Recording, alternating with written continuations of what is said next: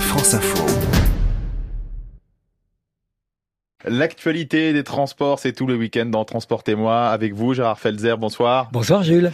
Beaucoup de nos auditeurs sont certainement dans la voiture en ce moment, sur la route des vacances. La plage se rapproche. Mais la voiture, l'avion aussi, plus globalement, le tourisme, c'est polluant. Alors comment on peut faire pour limiter ces nuisances, Gérard? D'abord, 1,4 milliard de touristes se sont déplacés l'an dernier. Ça génère certes 10% des emplois, mais aussi 8% mmh. des émissions de gaz à effet de serre. Tout le monde veut partir aux mêmes dates. On pourrait déjà étaler nos vacances pour les rendre plus supportables. Carole Mignon, directrice de l'association pour le tourisme équitable et solidaire. C'est souvent une question de bon sens. Tâcher de voyager moins souvent et plus longtemps. Et on prend plutôt euh, une fois l'avion pour un grand voyage plutôt que plusieurs fois pour des petits voyages. Une autre question de bon sens, c'est quand on prend la voiture pour partir en vacances, on privilégie de remplir la voiture ou de faire du covoiturage et dans la mesure du possible d'éviter les grands axes et notamment les autoroutes puisque ça permet d'avoir des émissions euh, réduites. Oui, des émissions réduites car la vitesse nous fait surconsommer tout comme les embouteillages. Il faut dire que 80% des longs déplacements en Europe sont effectués en voiture, lesquels comptent encore trois sièges non occupés.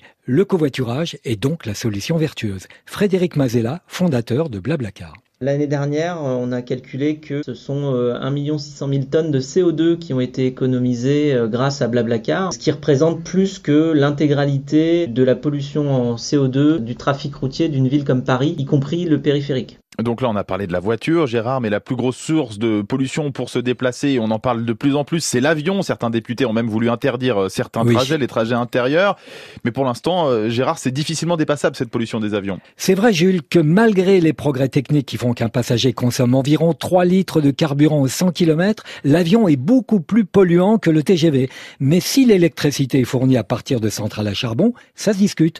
Mais de plus en plus d'agences de voyage offrent des séjours plus ou moins compensés comme par exemple Aurélien Seux, cofondateur de l'agence Double Sens. On a fait le constat que pour euh, un départ de Paris en moyenne vers l'une de nos destinations, euh, chaque voyageur allait émettre 3 tonnes de carbone. Donc on s'est rapproché de Microsol qui nous permet d'acheter des crédits par le biais de, projets de financement de cuiseurs à bois économe pour des communautés au Pérou. Après, une fois sur place, euh, on va se balader à pied, se balader à vélo, se balader en pirogue. Donc il n'y a pas d'activité consommatrice voilà, d'énergie trop forte. On l'entend, on peut choisir de compenser l'impact négatif de son trajet sur l'environnement, mais c'est pas encore une pratique généralisée. C'est vrai, mais ça progresse. Par exemple, chaque passager peut compenser en finançant la plantation d'un arbre pour chaque heure de vol. Jean-François Rial, fondateur de Voyageurs du Monde. Chez Voyageurs du Monde, par exemple, pour être en carbone neutre, on plante 4000 arbres par jour. Il y a un tas de compagnies aériennes qui commencent à s'y mettre, à le proposer à leurs clients, à commencer d'ailleurs par Air France, en proposant à ses clients d'absorber le carbone émis avec la solution Tree for You, qui permet d'absorber le carbone que le passager émet. Voyageurs du Monde, à travers sa fondation, est la seule agence au monde à compenser entièrement les émissions de ses clients.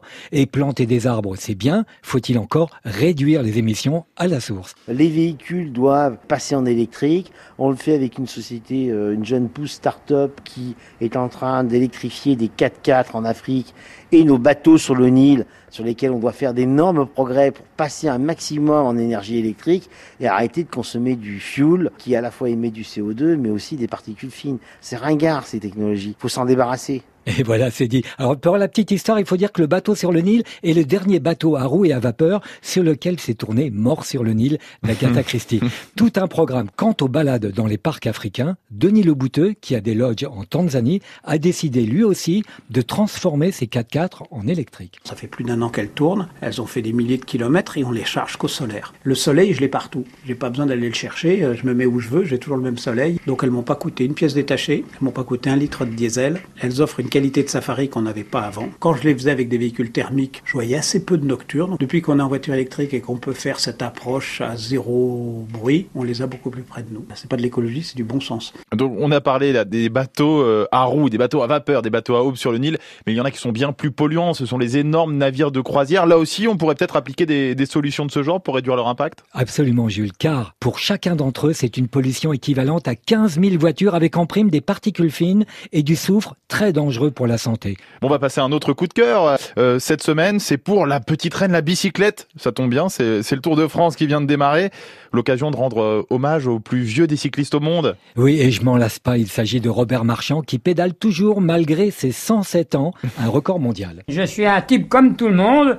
Du moment que je le fais, d'autres peuvent le faire. Il y en a qui ont des femmes dans la peau, Moi, c'est le vélo, il a la peau. Voilà. bon, allez, la, forme de, de Monsieur Marchand qui est décidément infatigable. C'est tout pour aujourd'hui. Transportez-moi, euh, c'est fini. On retrouve toute la chronique euh, et bien plus encore sur franceinfo.fr. On se retrouve euh, samedi prochain, Gérard Oui, absolument. Et, et bien à la semaine prochaine.